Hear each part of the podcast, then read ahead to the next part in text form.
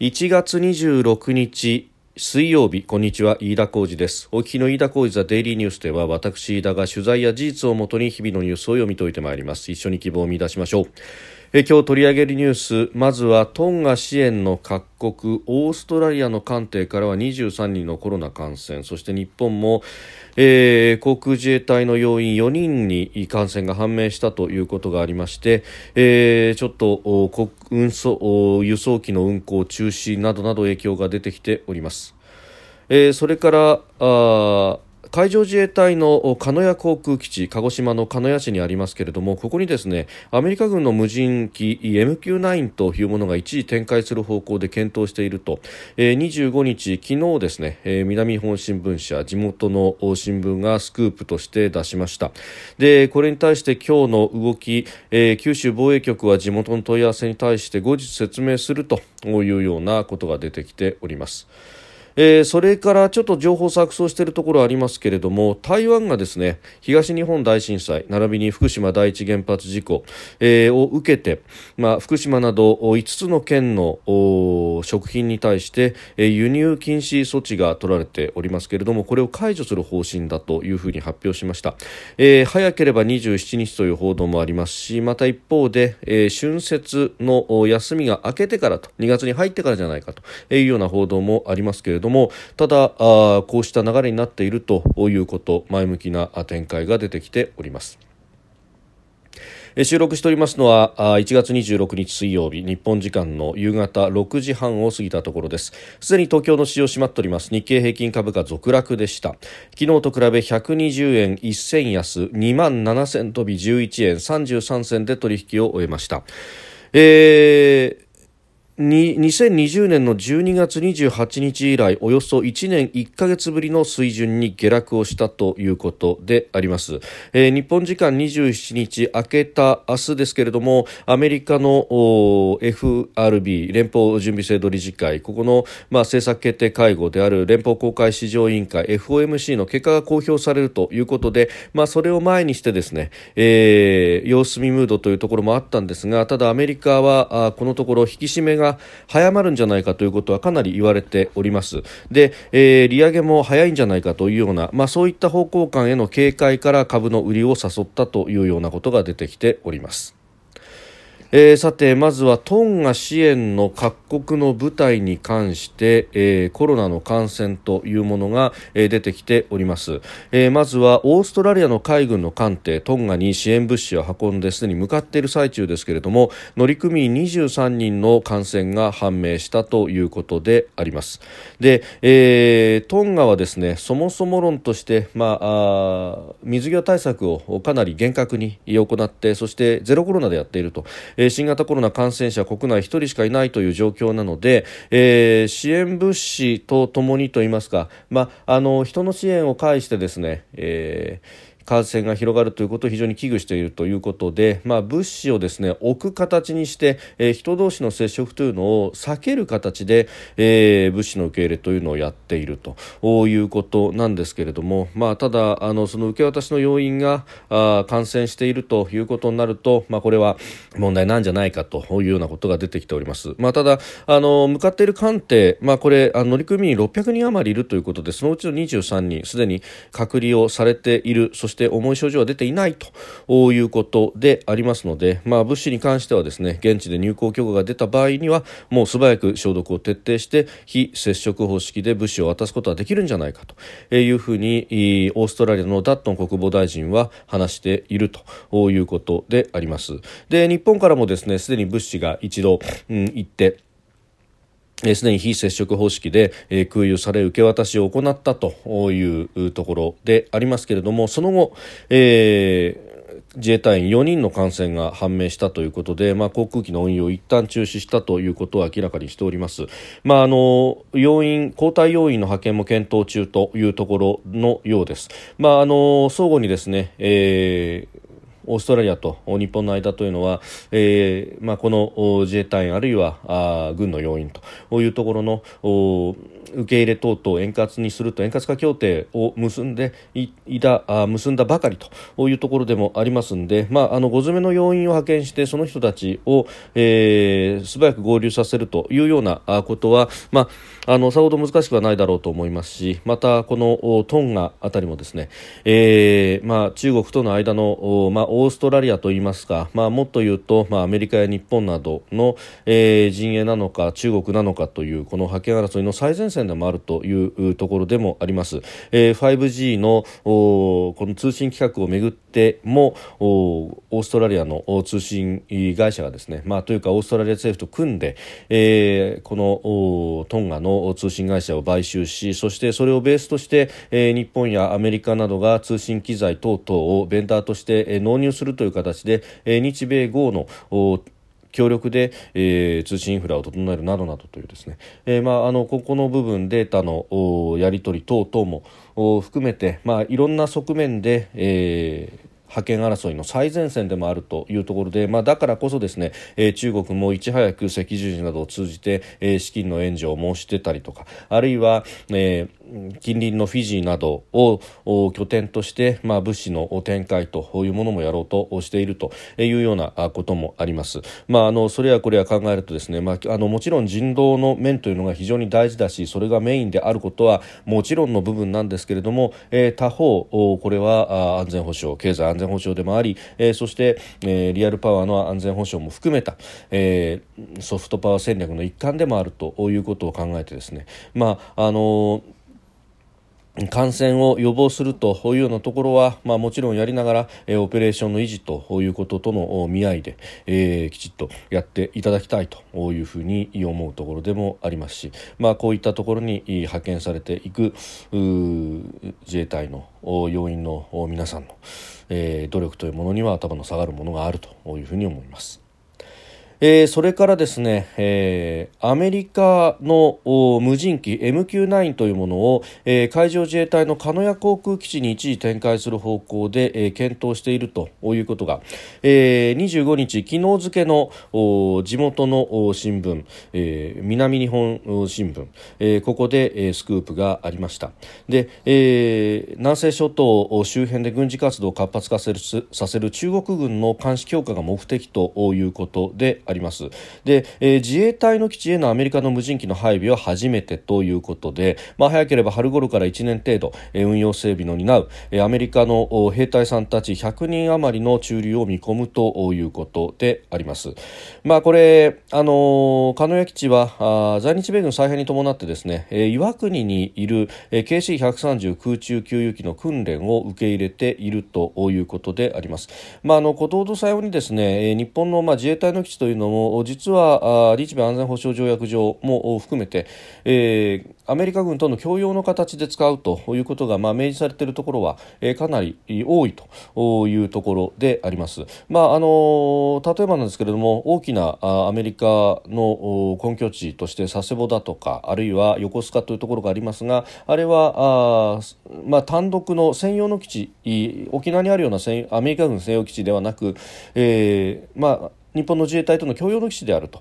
いう位置づけになっていると。いうところで、まあ、その辺が、えー、沖縄の、ね、アメリカ軍基地とは性格異なるところでもあり、まあ、計算上もそれが異なってくるということもあるんですが、えーまあ、ただ、鹿屋基地の場合は、まあ、KC130 は、えー、今、訓練として受け入れてはいますけれども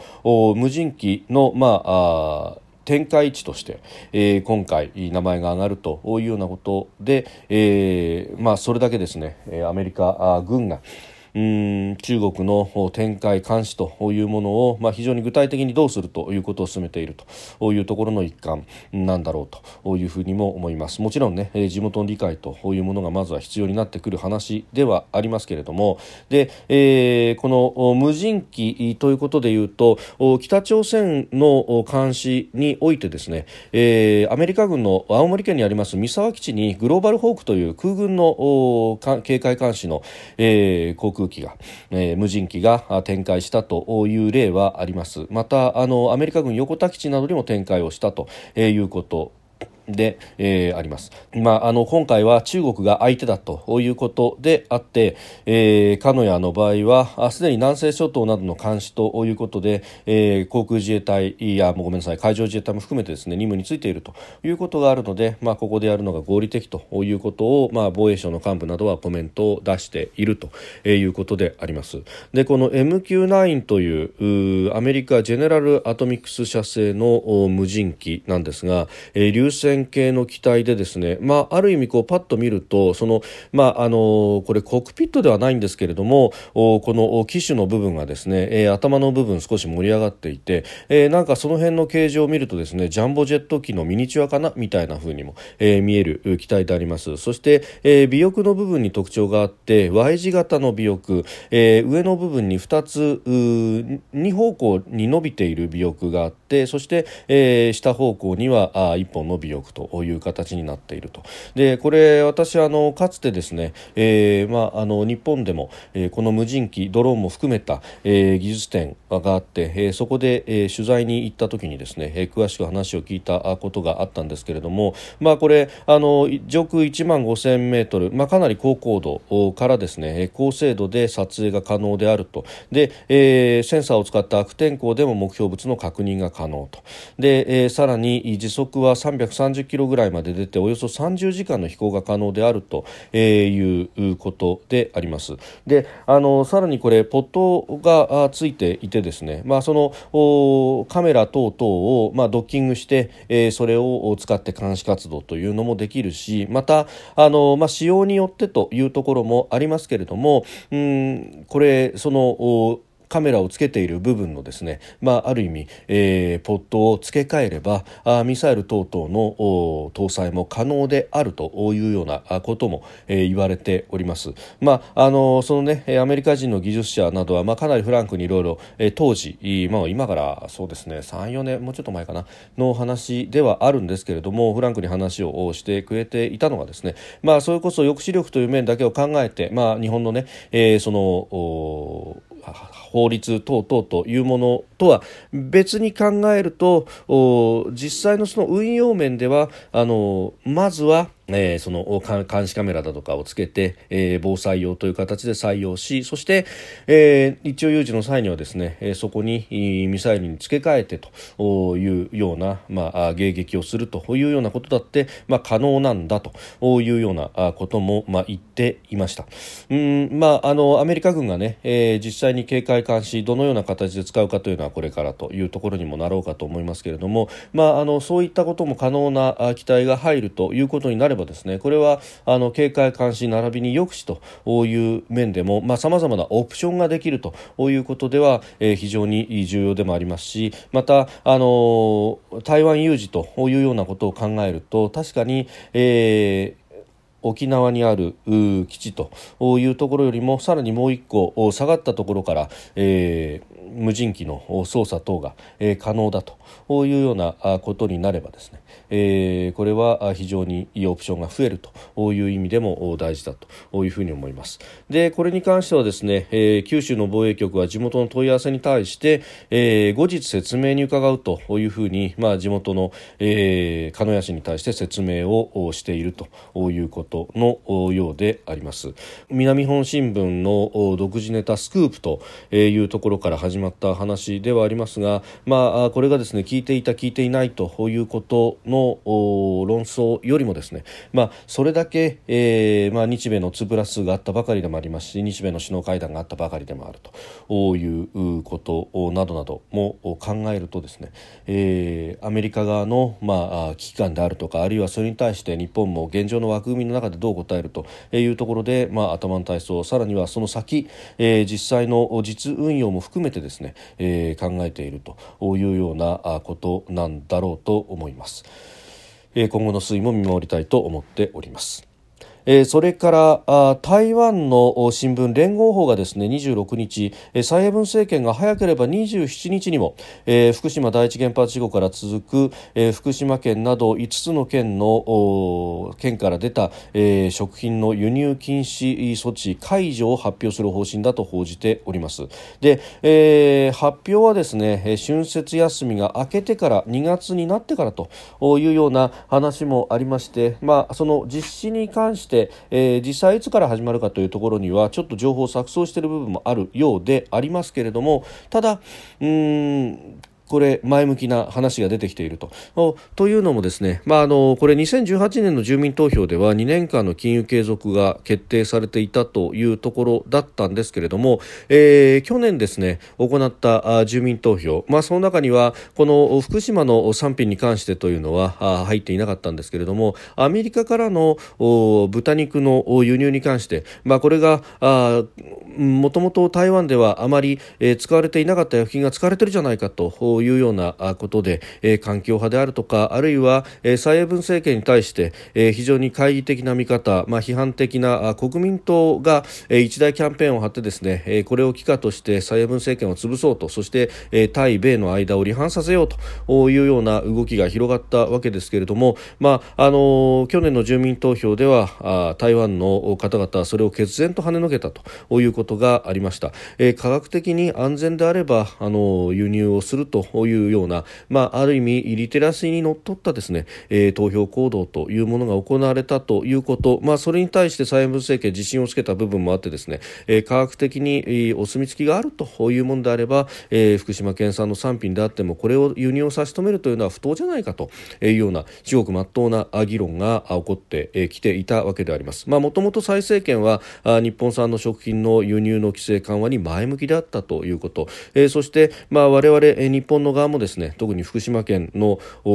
県を挙げてあるいは、えー、農水産業の方々の、まあ、本当に血のにじみの努力私も何度も取材をしましたけれども、えー、モニタリング調査を行ってその数字というのはほぼリアルタイムに近い形でホームページに載せ、えー、さらにお米に関してはつい最近まで全量全袋検査まで行っていたと、えー、そのそこで、まあ、放射性物質が、えー、残存しているかどうかというのの、えー、チェックをですね、えー、精密に行っておりますけれどもほとんどが検出限界値未満というような、えー、ある意味これだけ、放射性物質に関しての調査をやっている産地というのは他にありませんよと、えー、世界一日本一あるいは世界一、えー、安全だというふうに我々胸を張って言えますしそうしたものしか市場には出回らせないんですと。もし万が一、えー、放射性物質が基準値を超えるようなものがあったら、えー、そのロットのみならず、えー、そこの町あるいはその産地全体からですね、えー、商品を市場から引くというような、まあ、ある意味一種悲壮な覚悟でもってやってきているというその現場の努力というものを見るとですね本当にこれも頭の下がる思いですしそこまでやって信頼を得たいんですというこの努力に対してですね、台湾が真摯に応じてくれているということ。もちろんその先にはですね台湾としては TPP 環太平洋連携協定に入るぞという申請をしてますんで、えー、日本から支持を得たいと協力してほしいとというところはあると思いますけれども、まあ、これもですね台湾が、まあ、ある意味数字にのっとってですね、えー、科学的な見地からフェアに、えージャッジを下してくれたということでありますので、まあ、TPP に関しても我々もですねその TPP の水準というものに照らしてフェアに判断をすればいいんだろうと思いますし台湾というこの自由で開かれた国にとってはですねその、まあ、TPP のハードルというものは例えば中国と比べて、えー、フェアに見てですね、えー、ハードルがさほど低いのかとあ高いのかというと、まあ、台湾にとってはさほど高くないハードルなんであろうということも合わせて思うところであります。飯田浩司ザデイリーニュース月曜から金曜までの夕方から夜にかけてポッドキャストで配信しております。番組ニュースに関してご意見感想飯田 TDN アットマーク Gmail.com までお送りください。飯田浩司ザデイリーニュースまた明日もぜひお聞きください。飯田浩司でした。